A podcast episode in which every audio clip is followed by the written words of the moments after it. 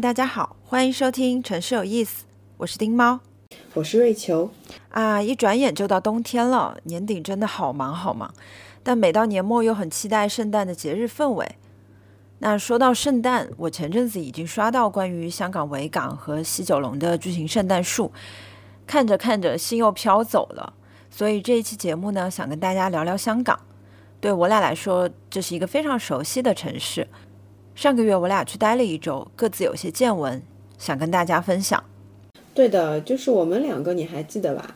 我们两个在两年前吧，好像是有上过李子欣李老师的辛弃疾，当时就是我们三个人来聊我们心中的港乐，就从港乐去带出我们心中的香港，包括聊到一些香港电影啦，然后以前看 TVB 的一些经历，包括就是自己。作为一个年轻人对香港的印象，就是这几年跟香港产生一些缘分等等。那这一年来，其实我会发现，嗯，在播客这个领域还是有蛮多跟香港有关的内容的，包括讲艺术文化的，然后也有讲电影的，因为近期有香港电影节，还有就是带大家在港岛去 City Walk，会有主播来给大家做一些路线的推荐。大家内容都还挺丰富的，哎，其实这样子的话，侧面也反映着香港这座城市本身就是有很多多面性的呀。嗯，对，没错。人去看它，它的这个那一个面相都是不一样的。只要是跟香港有关的话题，我其实都会自己找来听一听。我想听听看不同领域的主播他是怎么样看待这座城市的。那说回我们这一次的行程哈，我们俩一共去了六天，但其实这每天我们都是分开行动的。我觉得还挺好的，就是两个人不同的这个打开路径。说回这一次的话，我想问问你，四年再见香港，你最大的感受是什么？可能你的行程要比我精彩很多。对，确实很丰富。我这次主要是出差，然后呢，看的都是一些项目。其实我最大的感受哈，就是香港并没有过去三年里那些内地媒体们描述的那么萧条。我觉得其实还挺热闹的。尤其是之前我看到很多媒体就在说海港城店铺很厉害嘛，我觉得也我我我觉得也挺热闹的，还多了很多新的品牌，比如说有哪些啊？比如说啊，那就是内地最近比较火热的什么 Esop 啦、La Labo 啦，这些都有。嗯，哎，我记得你当时跟我说，就是你又给我拍一张照片，我记得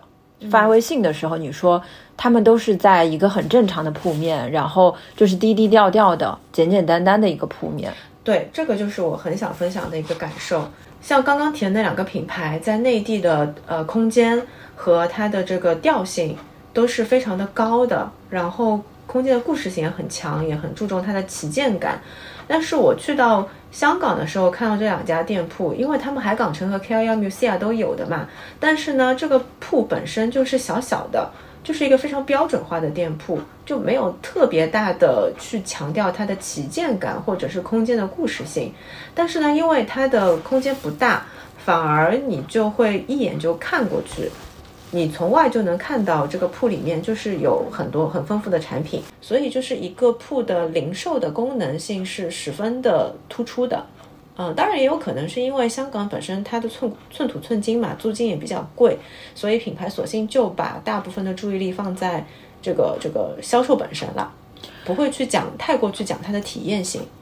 然后还有一个感受就是，因为之前香港大部分的这个呃顾客的来源还是内地的游客嘛，但是现在我们就能明显的感觉到，呃，内地的游客变少了。但这并并不影响这些商场生意。那什么人是占主导的呢？就是本地的市民。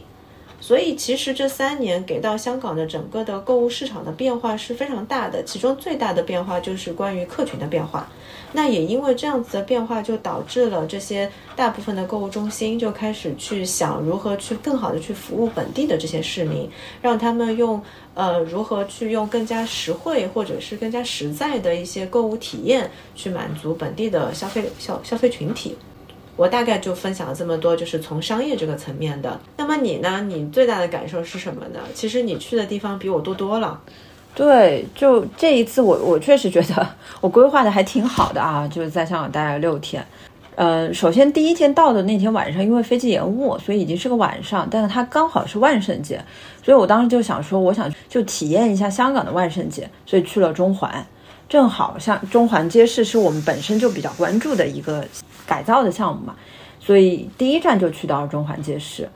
里面的整个不管是它的招商，还有嗯在里面呃穿梭的客群，都让我觉得它就是非常适合在中环这个地方的。嗯然后另外还去了，就我以前每次去香港都会去的湾仔，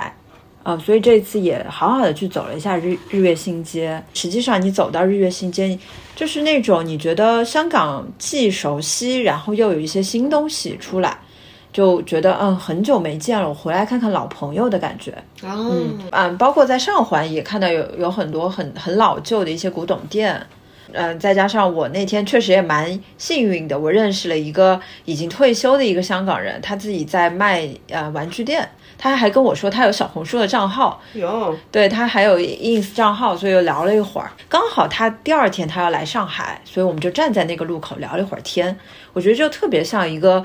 呃游客，然后你深入本地人的这个日常生活。嗯。嗯，那再来就是这一次不得不去看的一些新的新的项目，像 K 十一 Musea，嗯。对，而且我还沿着 K 十一 Museum 又去到了呃 K 十一 Art Mall，就是它偏市中心的那个那个商场，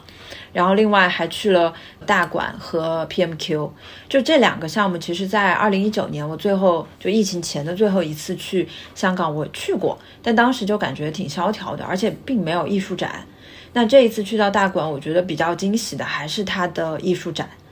而且没想到居然是免费的，所以我当天在艺术馆里待到真的是闭馆。总体来讲，我觉得这一次看，呃，不管是呃 M 加的艺术展，还是像大馆这样比较小型的，整个策展的体验，还有包括它一系列的它的导导览手册，还有可能现场的那个工作人员对你的讲解等等，我觉得它是非常成体系的。而且的确是你在香港能看到很多可能在内地看不到的一些作品，对，然后再加上这一次我时间比较充裕，还去看了两部电影，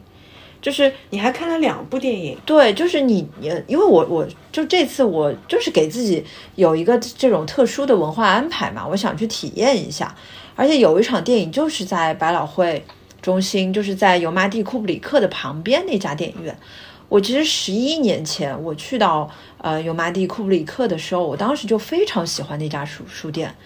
就觉得这真的是一个为社区而生的书店。你这次去它有什么变化吗？就他还是那个样子，嗯他真的没有变，就是他连门把手上面写的字都没有变。哇塞，然后你一进门也看到他用英文拼的那个 Kubrick，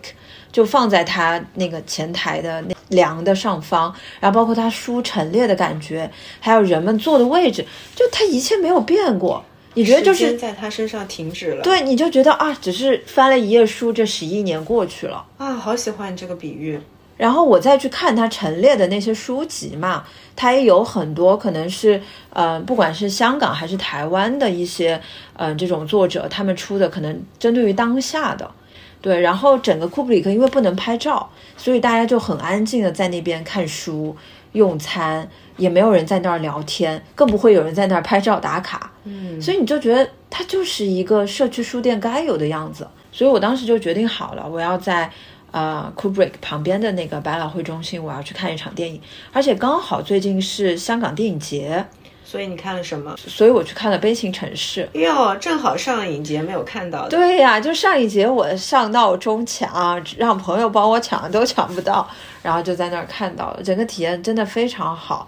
就因为确实，呃，这部电影它在香港上映时间比较长，所以其实每一场它的人数没有特别多。我我身边都是空的，就基本上没有人，然后大家都很安静的在看，然后再加上这部电影，呃，总之大家喜欢的应该知道啊，就是确实是一个比较悲的故事，所人以少一点，反而你的体验会更好，看得更沉浸。对，然后比较我觉得比较感触的是，呃，我我因为当时看完我我我就我就在那哭嘛，然后拿那个纸巾在那擦眼泪，然后就看到一对老夫妇，他们也是看完在电影院坐了好一会儿，真的啊、在我前面坐了好一会儿，然后他们起身手拉手离开那个电影院，因为电影院挺小的，就两层楼，然后我跟他们一起，嗯，下了走廊，然后就来到了那个小广场。你知道的那个小广场，其实有很多居民，他会走来走去，然后有小朋友放学，然后就到广场对面的台阶，我跟那一对老夫妇一起坐下来，哇，就在那个广场就又待了一会儿。哇，你的这个画面本身也很像一部电影。就是你就会觉得，我虽然那一个下午我在，呃，电影院，因为我我从住的地方到那儿的路程，再加上我看电影的时间，可能花了四个小时，我四个小时可能可以做很多事情，对吧？但但是就是在香港非常特别的一个下午。听众朋友们，听一听，我跟他两个人真的是看的完全不同的香港。对 我非常的呃商务，而你非常的文艺。对，就是这个也是我觉得我四年以后我再去香港，我给自己的一个就怎么说一个一个非常非常特殊的安排。我想去感受一下在香港做一个文青是什么样的一个感觉。嗯嗯还是能感觉到你四年过去了，对这个城市依然充满着热爱哈。对对对，那再来就是说，那少不了的肯定还是会去看商业嘛。刚刚有说到的，呃，那个 K 十一 Muse 啊，中环街市，还有一个其实是在荃湾。呃，我不知道有多少人有真的去到过荃湾。其实这个也是我第一次去到荃湾那个区域，它是在一个比较西北角的区域，比较更 local、更更大的一个社区。我记得其实你如果从尖沙咀搭荃湾线到荃湾，并不是很远的。四十分钟，嗯，对，它正好有荃湾线嘛，因为荃湾线是一个非常 popular 的一一条那个港铁线，但我从来没有搭到过终点站，那个是它的终点站。嗯，对，所以我去荃湾呢，我是去一个也是新开的项目，它在二零一九年开，叫南风沙场，其实也是一个城市更新，是用以前的旧的建筑改造的一个这样的项目。所以整体来看，我这六天。我觉得还挺丰富的，就是自己安排的，有商业的、商业考察的，呃，文化旅旅旅程、看展、看艺术馆，然后有非常多就是在公共空间去体会生活的部分。嗯，南风沙场这一块可以跟我们多讲一讲吧，因为我自己都没有去过。嗯，就正好就 cue 到了我们今天这个节目的重点，就是想要聊一聊香港的城市更新。因为本身就是哪怕我们我我俩没去香港之前就已经知道了这个项目，那也知道了南丰纱厂前身就是以南丰这个集团它做的这个服装的工厂，然后现在因为要做呃，因为做了新一轮的改造和活化之后，这个服服装厂就变成了一个新的一个目的地。那呃，因为我我其实是没有去过嘛，所以我想象不出来这个城市更新的这个项目和其他的我们看过项目最最大的区别是什么？嗯，对我还是先来说一下，就是南风商场它所在的位置啊，我大概跟你描述一下。就是刚刚我们有说搭荃湾线的终点站就是荃湾，它看起来是方便的，对，而且你下到荃湾一出地铁，我是被涌入的人流震惊了，嗯就是是我在中环、上环都没有的看到那么多的人，对，而且当天是个周末，其实有一点像十一号线真如啊这种这种。对，就是你觉得哇，整个社区的人都出来了，嗯，而且你能看到，就是在那个社区的人，他可能没有那么精致的打扮，他就是非常 local 的，或者是可能还有一些东南亚的人，嗯，然后经过就是从地铁出来，经过一个非常长的连廊，它那个连廊是可以连到一个更大型的商场，叫御景新城，是一个非常综合性的大商场，我相啊是。兴业的项目是吧？对的，是兴业集团的一个大的综合体。那我相信，在荃湾生活的很多市民，他日常就会在那儿消费，而且也可以吹空调什么的。那那个连廊，它通道的最后的那个尽头，就来到了一个天桥。所以其实当我打开 Google Map，就是他告诉我从荃湾站出来到南风沙场要走一点几公里，我我内心是有点觉得，呃，要走这么久，但。实际上，我走的路程是都是在连廊里的，哦，你不会晒到太阳，也不会淋雨，哦，嗯，然后也可以看一看周围的风景，因为其实周围可以看到山了，嗯，然后就是在这样子的一个连廊里面，我就来到了一个天桥，那个天桥就是其实就是离南风沙场最近的一个天桥，然后你下了天桥，然后再过一个马路，你就能看到这样子的一个呃灰色的建筑了。南风沙场它现在做了更新嘛，它其实 logo 也换新了，所以就是 The Mills 英文的 The Mills，然后就是一团线，就你就看到啊，我的目的地到了。嗯，对，所以整体走下来，我觉得，呃，一点几公里还好，而且它其实非常步行可达。嗯对，那我就来到了南风沙场。换句话说，我这里稍微插一下，换句话说，整个香港它都是一个呃公共交通特别友好的一个城市，因为本身你可以看到这个城市里面的私家车并不多，大部分人他的通勤都还是靠地铁和步行、公交车以及他也没有共享单车。对，香港这种城市很难有共享单车。所以，如果你刚刚说的这个连廊，其实就是他们刻意而为之，就是让那些步行看上去没有那么困难，然后能够更快的到达地铁，然后让大家都倡导大家都能够去搭公共公共交通吧。而且本身香港的公交车其实也很发达，其实它的公交车的年轻人的使用率是很高的，要比上海的公共交通要高多了。对，嗯不好意思打断你了，你再回到这里。对，那就说到我就来到了这个目的地嘛，而且可以大概说一下，其实南风沙场虽然它现在已经是一个新的商业了，但它其实旁边还是有一些厂房的，所以你在那儿你能看到一些大货车经过，嗯，所以我来到这样子的一个城市更新项目，你会觉得它更新了，但是它还保留了一些原有的东西，它不是直接把那边全部变成一个新的建筑体。那走进这个项目呢，首先我一走进去是先穿过了一个，就是我我首先是穿过了一个外界，你可以看到蓝天，但是你又不会被晒到。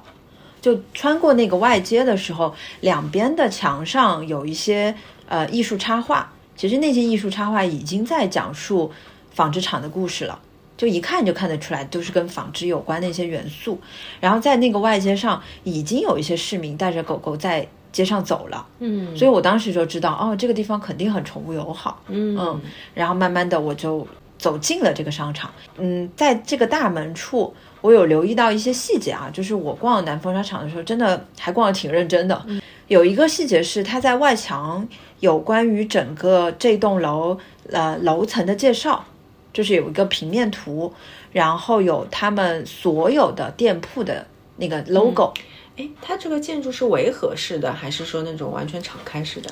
嗯，建筑本身是封闭式的，哦嗯，是有顶的，只不过它有外接，然后这个外接它也有呃好几家餐厅在那儿，哦，嗯就是一个独栋的建筑，然后再加上一个外外接，外广场一样的地方。呃，它也不算外广场，就是一个外街，哦你就可以把它理解为是以前纺织厂的人要通通行的那个道路，哦，对，但实际上，呃，纺织厂嘛，它肯定是有顶的，它肯定是有屋顶，不是完全开放式的。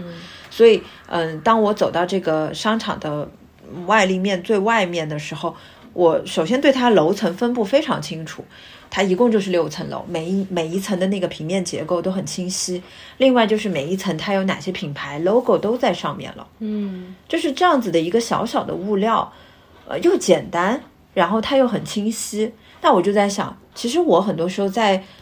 在咱们大陆逛商场，有时候在上海逛商场，我想找这些信息我都找不到，或者它可能是个电子屏，你要翻半天你才能翻得到。对，这可能是一个非常小的细节。然后我我觉得做的还蛮好的，比较适合，比较符合可能香港本地人一些使用习惯。第二个点就是我在走进去的时候，立马注意到了一个对于呃带宠人士的一个提示，比如说肩高是多少，然后哪些区域是可以带宠物进去的，然后在那个牌子的一个大的立牌下面就直接就提供了一些捡屎袋，就是这几个小的细节，我就会觉得。它整体的设施挺呃人性化的，而且是有为专门的这种养宠人士而考虑的。嗯嗯，正好我们是录完上一期播客去的香港嘛，你是不是特别有代入感？还真的是 因为上一期我们聊的就是宠物友好嘛。对，因为上一期跟两位嘉宾聊的太嗨了，然后我们后续有一些讨论嘛。我这一次去香港，我真的非常留意养宠这一块。我后后面会讲到这这个部分啊，包括我那几天在香港街头我看到的一些现象。总之就是我我在还在门外，我还没有推开门走进去，我已经觉得哎还不错哦，细节做的还可以。然后我就推开门就进到了这个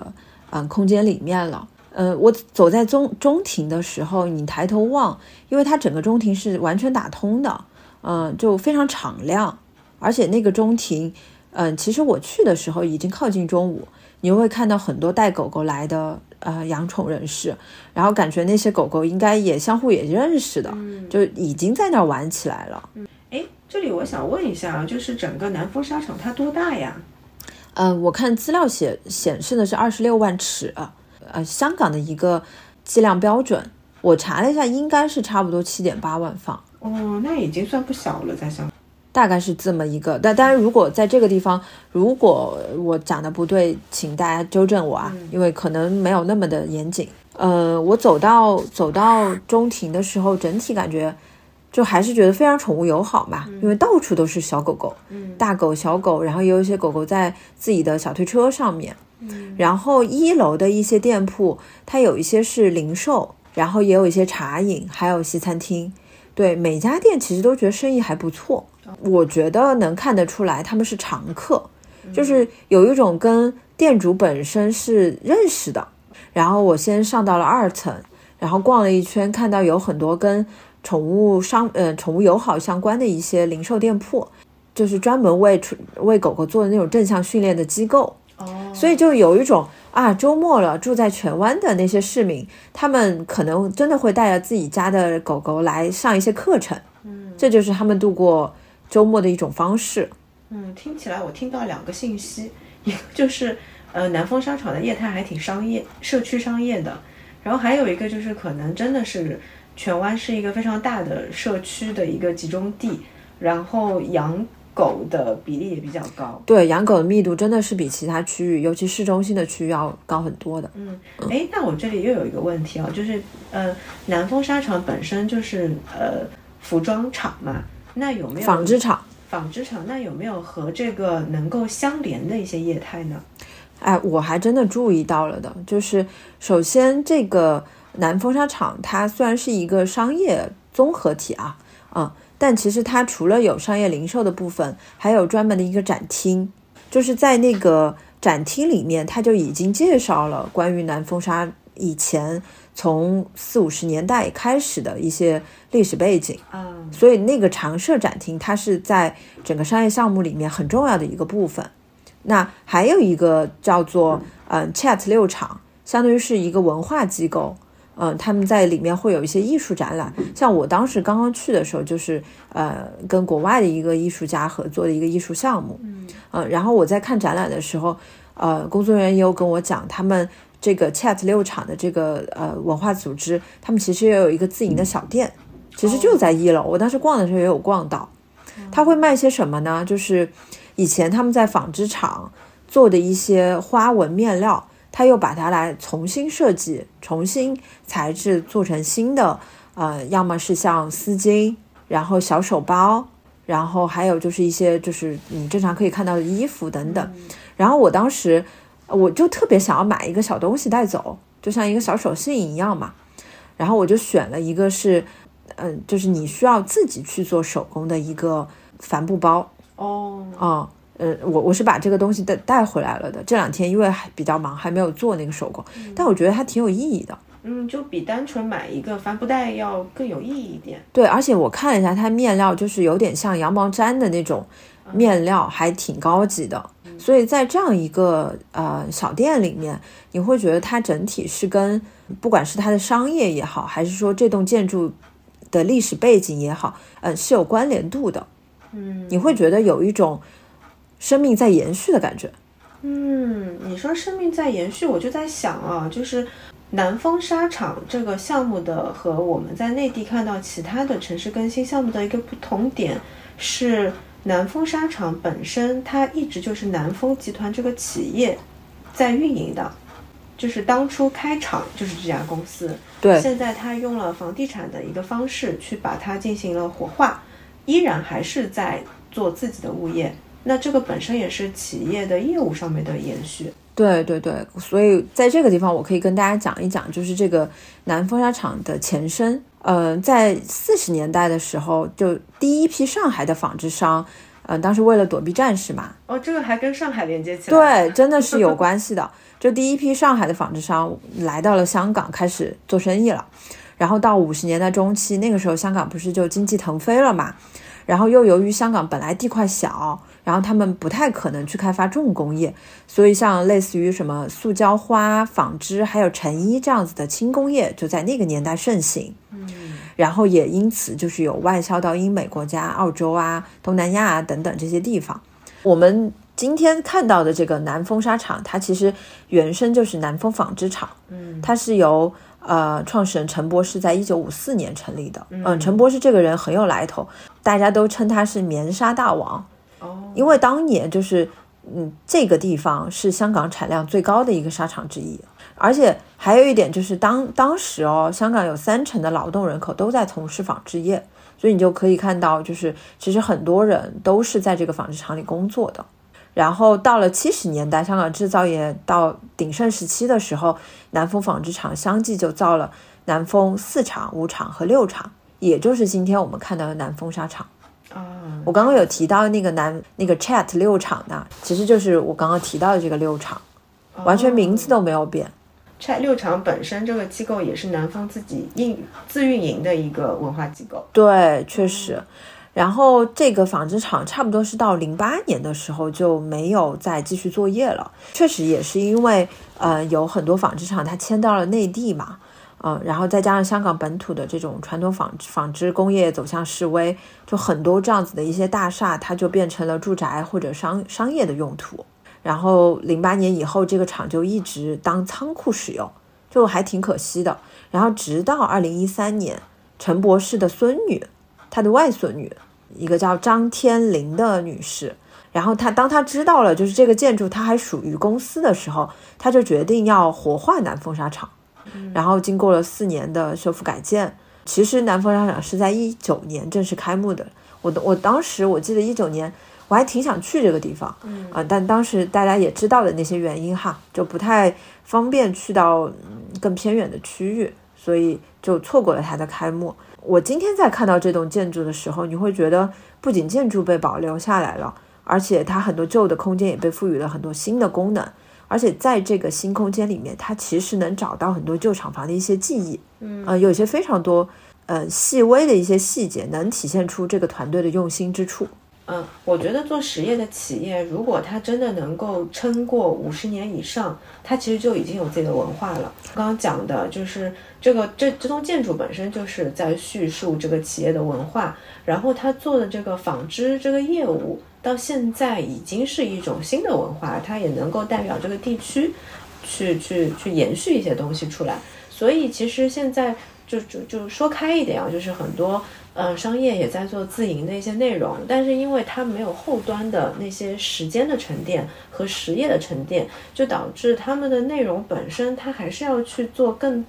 其他的外来的这个内容引进进来。呃，我觉得你分享这个这个项目还挺好的。嗯，一方面它是一个城市更新的一个项目，然后另外另外一方面，我们也看到了文化是怎么来的，一个企业的文化是怎么沉淀出来的。对，然后嗯、呃因为刚刚有提到说，就是它的零售店铺，包括它那个艺术展厅嘛，其实它还有一个叫南丰作坊。这个地方，它你可以把它理解为其实是一个平台，是南丰集团他们想要扶持这些青年创业者，呃或者这种初创企业的这么一个平台，所以它能提供的就是空间，还有一些资源上的支持。另外就是他们其实也孵化了两个强调环保可持续的品牌，一个是做面料的，然后另外一个是智慧穿戴的品牌，所以你就可以看到哦，这样子的一个呃城市更新的商业项目，它除了在做零售本身，它其实也在孵化本地的这种小型的创业机构。那这样子的创业机构，它要做产品，那它最好的呈现方式就是在南风沙厂的这栋建筑里面。所以我当时去逛这两家小店的时候，我也觉得就是在他们存在在这儿挺适合的。然后我我不知道现场的是店主，也很耐心的在介绍他们自己的产品，他们就把自己的店当做一个小展厅一样，左边就是面料的一些科普，也有棉花，也有纱线，也有牛仔布，然后右边就是他们陈列的，嗯，现在在售的一些商品，包括其实也有推荐文化书籍，啊，嗯，就还是蛮多元的哈，蛮复合的。对，嗯，刚刚跟大家分享了南方商场的这个前世今生啊，过去的背景以及现在的一个呈现，嗯，一个新的样貌，呃，包括我走在这个呃商业空间里面的一些体会和感受。我一来是觉得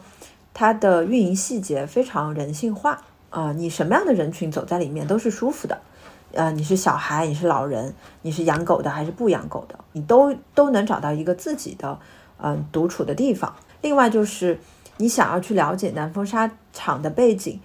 你就直接去展厅去看他们丰富的这些呈现展陈，你可以跟工作人员去对话。如果你想要去享用它的公共露台，你就直接去到就是以前他们沙场的那个露台。就是任何一种人群，你都可以很好的去使用这个商业空间，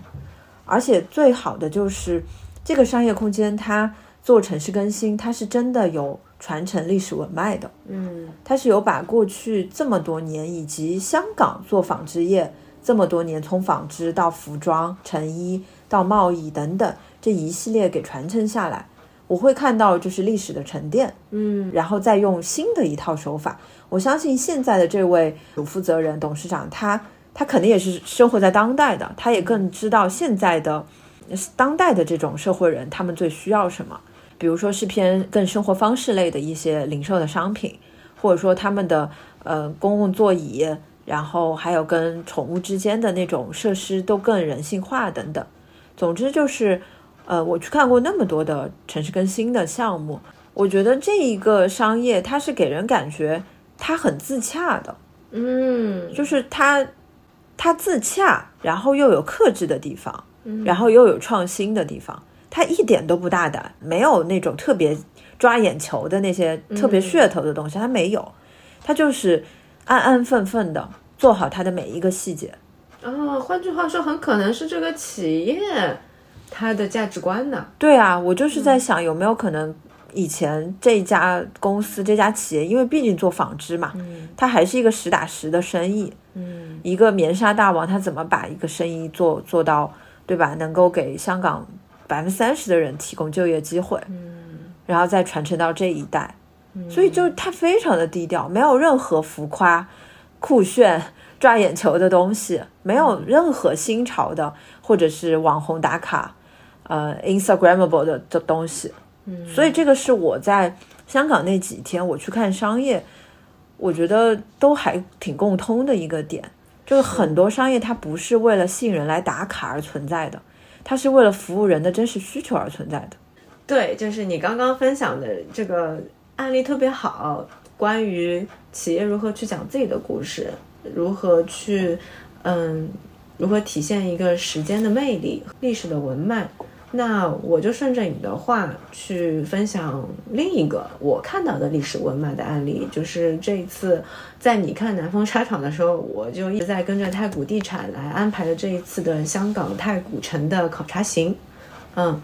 然后呢，因为其实太古这个地铁站，我相信只要去过香港的朋友一定会有印象，就是它是在港岛线上的一个站点。然后它的这个站点呢是呃比较偏港岛东那一带的，对，嗯，那港岛东这个词儿呢，现在也是被太古香港称作是一个比较重要的一个区域。以前我去到太古地铁站这个地方呢，其实就只是会在它的这个商业这一部分稍微转一下，然后看看它有什么什么新品牌啊，包括去成品生活转一圈，然后就走了。那这一次正好有这么好的一个机会，能让我在太古这个地方待三天。就等于是这个片区的每一个角落都走了一遍，就会更加深刻的感受到这块地区它从当年怎么被开发出来的，然后后面又是怎么被呃发展成今天这个样子的。嗯，你刚刚说这个时间的冲击和时间的魅力，在这个地土地上面也有充分的体现。嗯嗯，那你这一趟就是整个。港岛东太古行的考察，你印象最深的是哪些地方啊？哎，有一个地方可以先跟大家说一说，就是之前在社交媒体上面特别火的一个一个建筑，就是怪兽大楼。哦，怪兽大厦。哦，怪兽大厦就是变形金刚取景的那个地方嘛。我知道那个地方真的很多人去打卡，而且有白天晚上的两个版本。对，就是因为它是好像是三四栋。单元组合成的一个住宅建筑体，所以它的密度是非常大的。然后我们分别在白天和晚上都去看过，确实很震撼。嗯，然后我没有想到怪兽大厦在太古。哦哦，就你不知道那个位置。嗯，然后后面才知道，其实呃，这个建筑群其实现在已经不是归太古所有了，只不过这个土地曾经是太太太古这家公司开发出来的。然后呢，它这个建筑群现在所拥有的这个结构，也是当时太古因为要做。呃，我有点不太记得是做船坞这个产业的时候所留下来的呃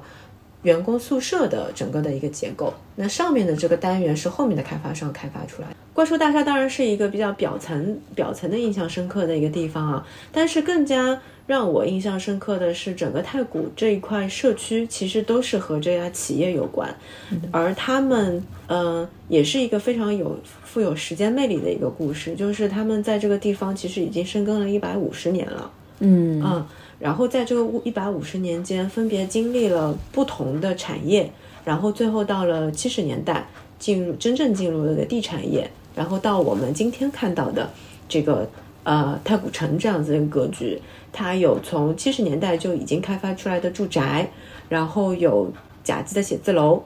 以及有像太古城中心这样子的地方。住宅、商务楼和上呃购物中心，其实这三个业务，我们今天看还是挺平常的嘛。但是在七十年代，其实这种呃统一式的规规划几乎是看不到的。哪怕是在七十年代的时候，香港的房地产已经进入了一个白热化的一个阶段，但是大部分的房地产它都只是去做单体的呃住宅的开发，并没有去做整体性的开发。所以这个是整个太古，它在七十年代的时候就已经做了这种比较先天式的这种这种规划，就还挺有先见之明的，对吧？对，嗯。那再往前走呢，就是家族企业发家的时候在做什么？哦，那真的是很有说头了。我们这一次很有幸的去太古这家公司的企业档案馆，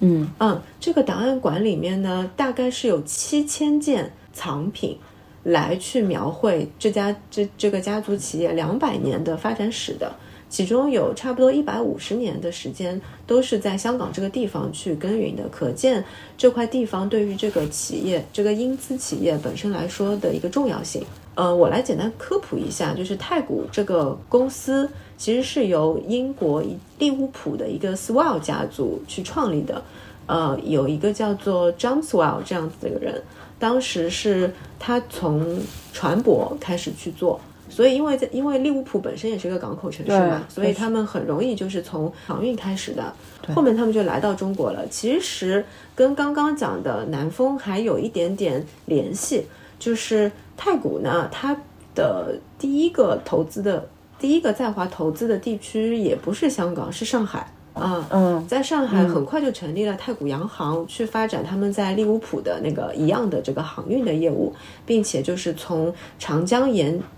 长江的这个沿岸去在不同的地方，包括像是武汉、重庆，其实都有太古的洋行去来去运营它的航运业。然后在香港呢，John Samuel Swell 这样子的一个一个比较年轻的一个继承者就来到了香港，他就决定在这里去重仓。并且就和这个当时的港英政府去去协商，拿到了贼拿到了贼鱼冲这个地区的一块土地，并且去发展了第一块业务，就是炼糖厂，也就是我们今天看到的太古糖，对吧？还有一个，其实可口可乐的瓶装商就是太古，嗯啊，这个是在七六十年代、七十年代之后发展出来的，因为炼糖厂在呃。呃，二战之后，其实炼糖厂的这个分销的渠道已经被战争给打打坏了嘛，所以他们需要重新去建立新的业务，然后就和可口可乐公司合作，去呃完成它在亚太地区以及后面美国地区的这个瓶装的业务。嗯，那我们再说回十九世纪，它在贼鱼冲地区的渊源，其实炼糖就只是。当时它的其中一块业务，对，只是其中一小块，还有更重要的一块业务就是船坞厂。嗯啊，为什么要做船坞厂呢？因为刚刚有提到他们之前的很大的一块业务是航运嘛，嗯，但是航运本身没有自己的资产啊，对，对吧？就是没有没有造船的能力。后面他们还是决定自己搏一把，去做更大的一个实业，所以又跟，而且这个时候正好是什么呢？英国又拿到了九龙租界。所以他又跟呃英政府去协商，再拿一一块贼玉冲的这块地区，去花了大量的时间、劳动力和资金去打造了这个船船坞厂这块地方。所以很快，当太古的这个船坞厂下船了之后，它和那个刚刚的那个航运结合在一起，哇，那它这个在在东亚这一块的整整个的这个海上霸主的这个地位就建立起来了。那其实现在已经很少听到船坞这一块的事情了嘛，是因为也是在二战之后，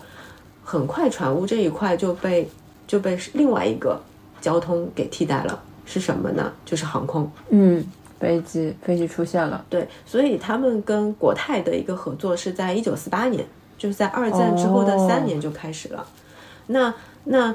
呃，慢慢的炼糖和船坞这两个产业都慢慢的不像之前那么繁盛的时候，这个时候香港什么事儿开始往上走了呢？就是房地产，来到了七十年代。对，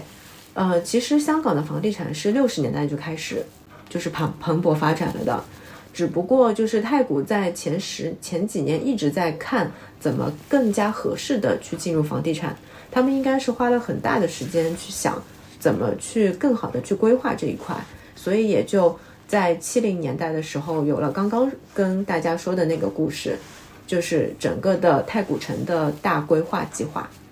有一个很很有很有趣的一个地方啊，就是嗯。他们在一九七零年的时候，第一批住宅已经建立的时候，其实船坞这个这个港口本身还是在运营的。然后呢，这个船坞什么时候被填掉的呢？是九十年代被填掉了时候的。与此同时，刚刚填完之后，呃，就马上去建立新的住宅。所以就是你今天在太古城看到的很多的住宅，包括太古城广、太古城中心，其实这块土地下当年都是海洋，后面都是一点一点、的一点点填出来的。嗯，对，这个我是有知道，是填海而建的。对，所以你今天如果去到这个社区里面，你仔细看，有一个隐藏在街角里面的有一块牌匾，这个牌匾就是在一百年前，那个一百年前下水。的一个很重要的一个牌匾，去纪念太古的这个船坞厂开始成立的一个牌匾。哦，对你刚刚跟大家科普了很多它的前身嘛，还是挺值得说的。对，而且我我我其实还是蛮敬佩这个企业的，就是它好像始终是踩在了一个好的时机，嗯，去做了一些相对来说正正确的决定，嗯嗯，然后顺势而为。对，所以走到了今天。那现在的就是整个太古城，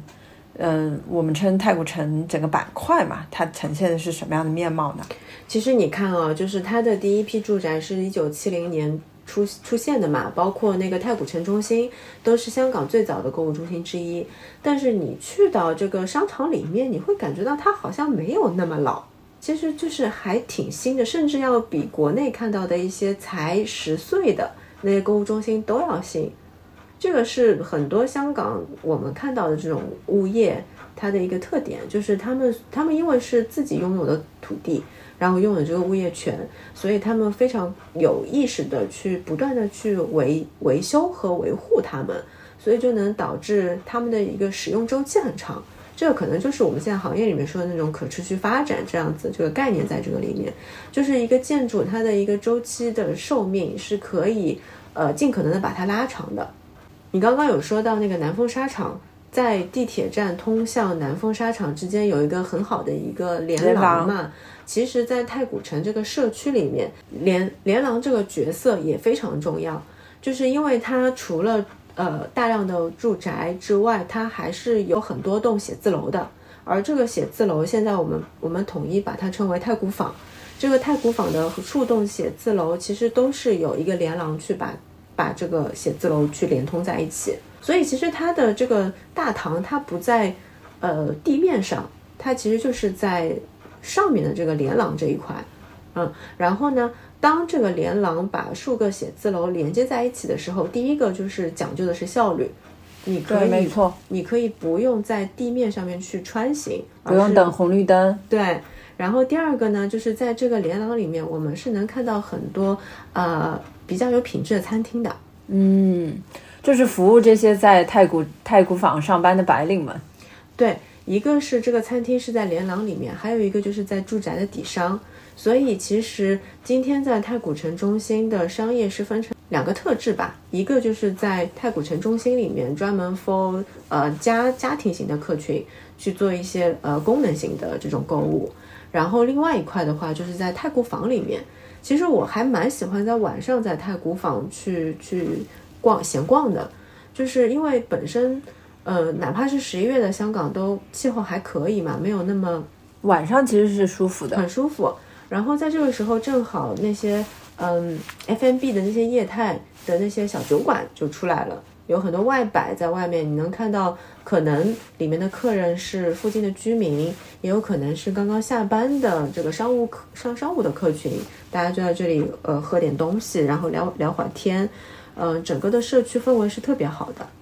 对，我就记得这个社区其实现在已经容纳了有六七万人了吧。对，还是一个不小的社区了。对，嗯嗯，你说太古和刚刚你提到的湾仔啊、上环、中环这个地方，呃，包括荃湾，最大的一个区别，我觉得它就是一个描绘出香港中产的社区。啊，对，还非常中产，非常中产。走到那块儿，你就能感觉到了。对，包括它的业态。包括它的这个底商，包括它的在连廊里面的一些内容，还有它其实无处不在都会体现到它的一些环保可持续的理念。包括太古坊，它也在推行一个呃租用咖啡杯这样子的这个这个小的 project，还蛮有趣的。就是你可以在这一个一个 booth，然后这个 booth 你可以扫码。去获得一个咖啡杯，那你拿这个咖啡杯就可以在太古坊的任意一个餐厅去使用它。那使用完之后，它其实其实就是去提倡不要过多的去使用塑料的或者是一次性的杯子。那是你使用完之后，你还可以去投递到附近的这个回收的站点，你不用去考虑去洗它，因为有专门的工作人员会清洗。嗯，对，呃，据说这个项目它的一个使用率也很高。嗯。另外一块地方，我觉得也可以分享，就是你刚刚不是有说，呃，你在南丰沙场以及其他的项目能够感觉到呃克制。其实我在太古的这个整个社区里面也能感觉到克制，就是它其实，嗯，哦，就就拿太古太古坊下面的这个呃公共空间去去说吧，它其实也像是一个口袋公园一样的地方。其实它里面的一些绿植也好，还是一些呃供行人和社区居民做的这些呃设施也好，它也装潢的没有那么的浮华，嗯，哪怕是这边住的人可能都收入还不错，但是其实它也没有那么的去刻意的去强调它的外表，嗯，我觉得也是属属于一个刚刚好的一个状态，然后包括。呃，每一家店铺它的装修其实也是刚刚好的一个状态，没有很体面、很舒服，但是营造的氛围都是让呃来的人能够让这里能能让大家在这里坐的舒服，喝的东西喝喝上一杯比较舒服的酒就 OK 了。嗯，我觉得这个是整体的香港的消费观吧。嗯，我在香港这几天也有这种感觉。就是它可能有大尺度的东西，有特别现代或者说特别能顺应潮流的东西，但实际上它还是把人的需求放在第一位的。它创造出来的这样的商业形态或者品牌，它就是服务于它应有的客人的。当然，客群分嗯不同的 level，对，但它始终都能找得到自己的位置存在的。对，还有一个就是，呃，和刚刚你说的南丰集团一样，就是太古，它在这边的大部分的物业也都是自己的嘛，然后也，呃，持了很久了，所以我相信他们是真的有花心思和花时间、花耐心去运营这个项目的，所以他们也在二零二一二一年的时候就做了一个社区营造的报告，这也是我第一次看到一个开发商。去花精力去讲社群造这个概念，嗯，现在已经出了第三本了吧？嗯，这个报告后后续我们会放在 show notes，大家感兴趣的可以去下载阅读。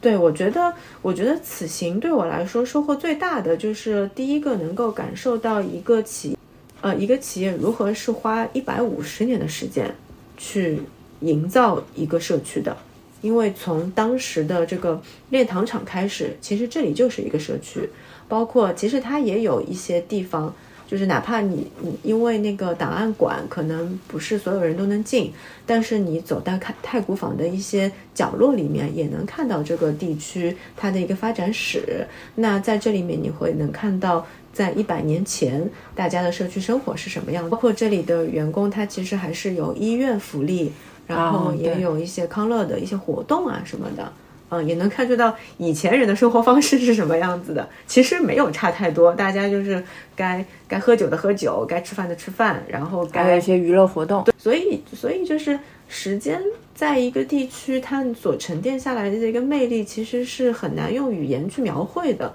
你只有置身在这个地区的时候，然后通过一些。呃，很细节上的描绘，包括刚刚讲的这个牌匾，它很有可能就是当你呃通行在这个地方，你不小心看到一眼，就才看到哦，原来这里的故事是这样子的。所以其实，呃，它并没有那么刻意的去展现在你的面前，但是你能感受到这个地区的呃魅力和它很和它特别与众不同的地方。嗯。对，我觉得就是今天我们俩讲的这两个项目都还挺有代表性的。嗯，它既是这种嗯比较综合性的这种商业，尤其像太古，它它是一个整个社区了，对吧？然后你也能够看到这样子的企业，它和这个城市之间的关系。是，其实，在香港比较好的是哈，就是在香港我们是能够看到。很多它是有生命延续的建筑的，嗯啊，就拿你刚刚开头讲的中环街市，它其实包括大馆，对，包括大馆 PMQ，为什么这三个建筑能够在今天会用这样子的一个方式去呈现，也是因为在二零零八年的时候，香港政府去颁布了一个叫保保育中环的政策，然后去花大量的时间，包括和。包括他，他们也会和社区的居民们去沟通，这些建筑应该用什么样的方式被保留下来。嗯，它是会有一个专门的渠道，让呃普通的老百姓也能去讲。哎，我我们以前觉得街市对我们的生活的呃意义非常大，我们希望这个街市接下来会变成什么样子。今天如果你有幸走到中环街市，看到这这栋建筑呢，其实已经是第八代中环街市了。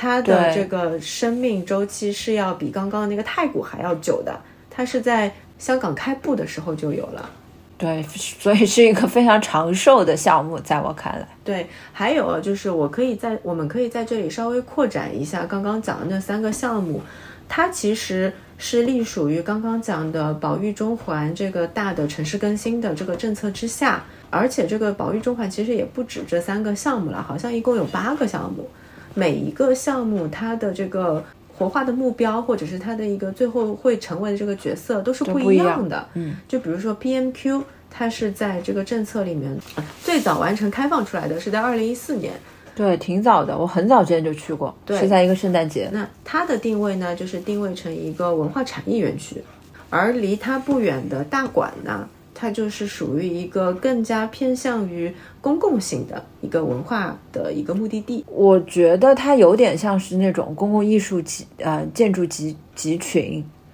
因为它它的官方定义确实是这样的。对，因为它确实是有，就是它以前老建筑的这种非常呃深刻的这种历史背景的介绍。它监狱就还是监狱的样子，只不过现在是一个用。嗯，展陈的形式呈现出来，然后展厅是，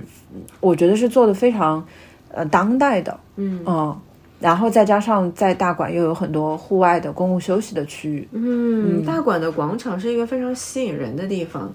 你随时随地都能看到不同的人会在那边休憩，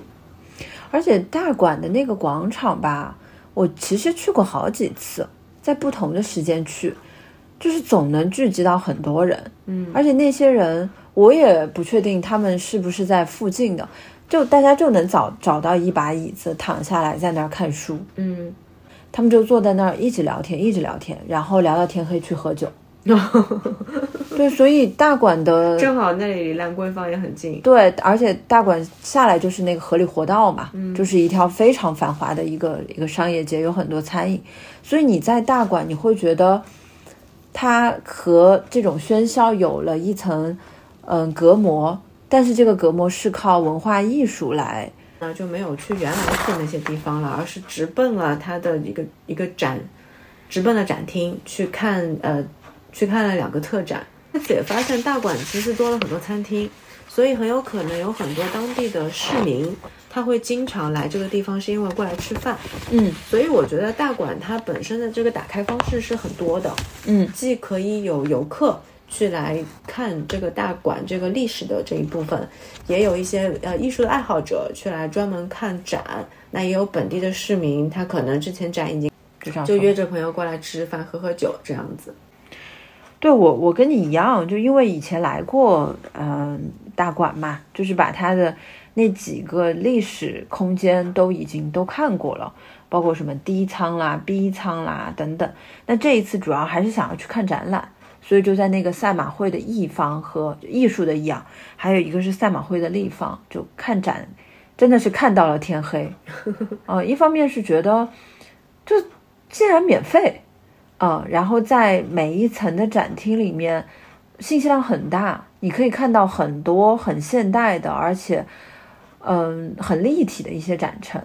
然后再加上嗯本来他们在二楼也有一个就是艺术艺术上艺术图书馆，我当时有问工作人员，这个其实就是他们自己的一些藏书，艺术家会把自己的一些藏书都呈现出来，嗯，对，所以像。这样子的一个历史空间的话，你除了看到呃历史的部分、建筑的故事，你也可以好好的静下来去欣赏一些艺术作品。嗯，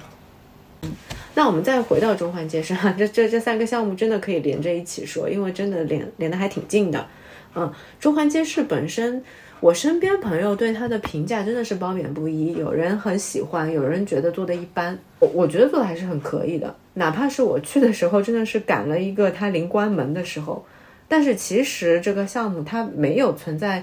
存在关门这个这个这个概念上面，因为它其实是通通着一些连廊的。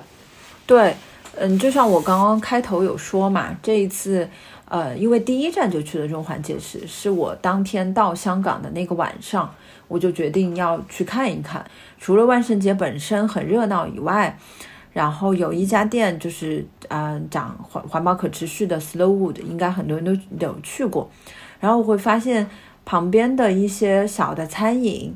嗯、包括一些小的零售，呃，店铺都小小巧巧的。然后到点了，他们自己会提前打烊，就可能这边。呃，香港那边做生意跟内地还不太一样，内地可能要一直撑到商场打烊关店，他们才才离开。哎，确实是的。嗯，我这次看到很多商场的店铺都是这样子，可能八点多九点就关门了。对，他就直接要么就是关上门，他如果有自己的门的话，就关上自己的门，或者就是拿一些布盖住。那呃，那个服务人员他也可以提前下班。那还有一点就是，确实是在每个地方你都能看到宠物友好的设施，嗯，这个就回应了我呃刚刚在讲那个南风沙场的时候有看到的，可能整体香港这边养宠的素质真的比较高，大家出门会带一个矿泉水瓶，就基本上不太会有狗狗在商场室内尿尿。那如果是在室外的话，它尿完。一般主人都会拿矿泉水瓶去冲洗，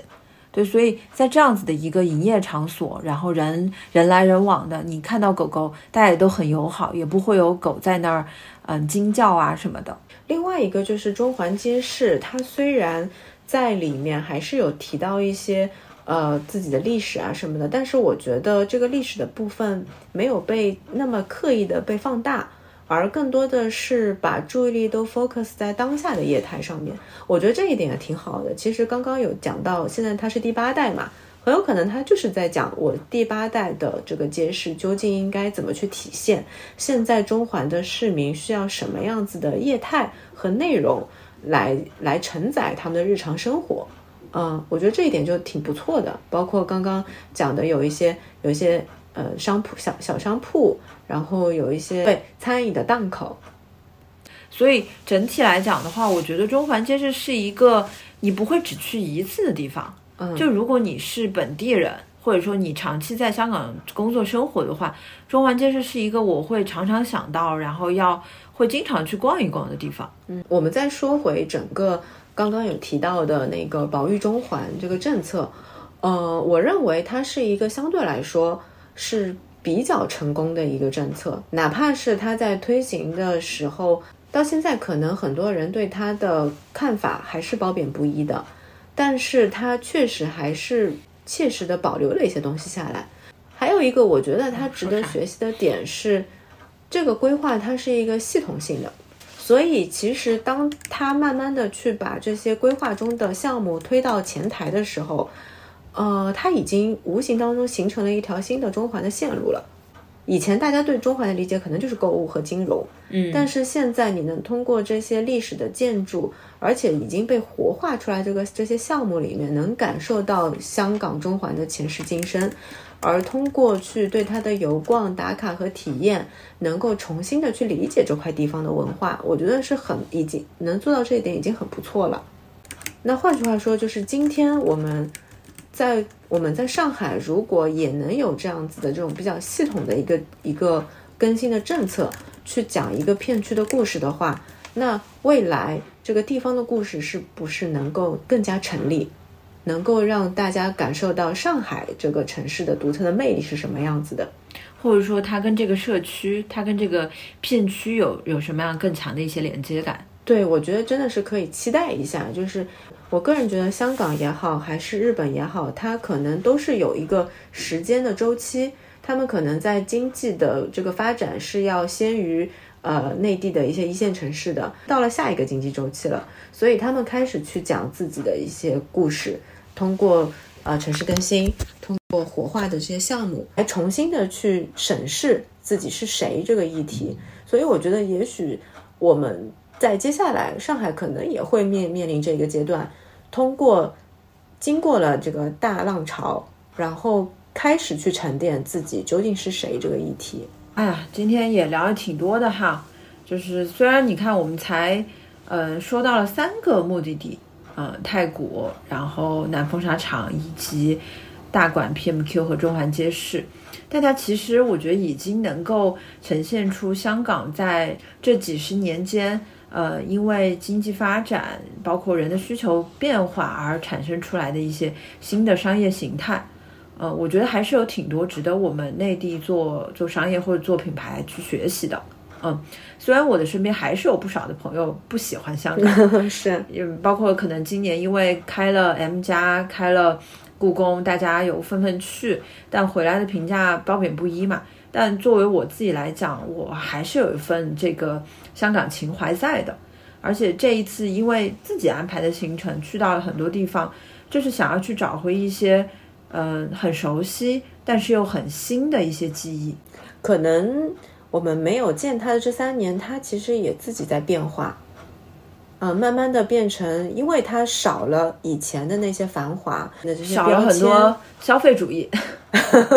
少了消费主义之后，反而能够让自己让他能够看清自己究竟是谁这件事情。那作为我们来讲，我们去探索城市，我们肯定是愿意去选择它好的那一面，或者说吸引我们自己的那一面。我相信每个城市都有它自己的问题存在，香港就，嗯，对吧？也有很多它。一些遗留的问题，但我们去看一个城市，肯定都不是一味的去批评它，或者说只是去看到它不好的那一面，还是希望说能够在你对它已经非常了解的情况下，能够挖掘出让你怦然心动的那些瞬间，还是能够听得出你确实很喜欢这个城市。我觉得，嗯，可能听完这一期节目，嗯，会有一部分的人决定再去看看它。也可能会有一部分的人，嗯，无动于衷。我觉得这个都是每个人的选择。换句话说，一个城市能被解读那么多，然后有那么多的争议，它其实还是一个比较有魅力的一个城市。那如果不是这样子的话，就不会有那么多人去评评价它，也不会有那么多人不断的去观察它。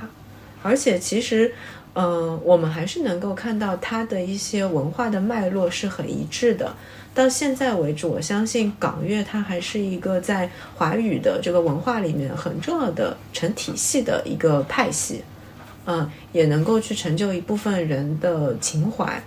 好，我们今天就聊到这儿。我相信，嗯，对于这个城市的解读，我们可能还会有后续的一些内容。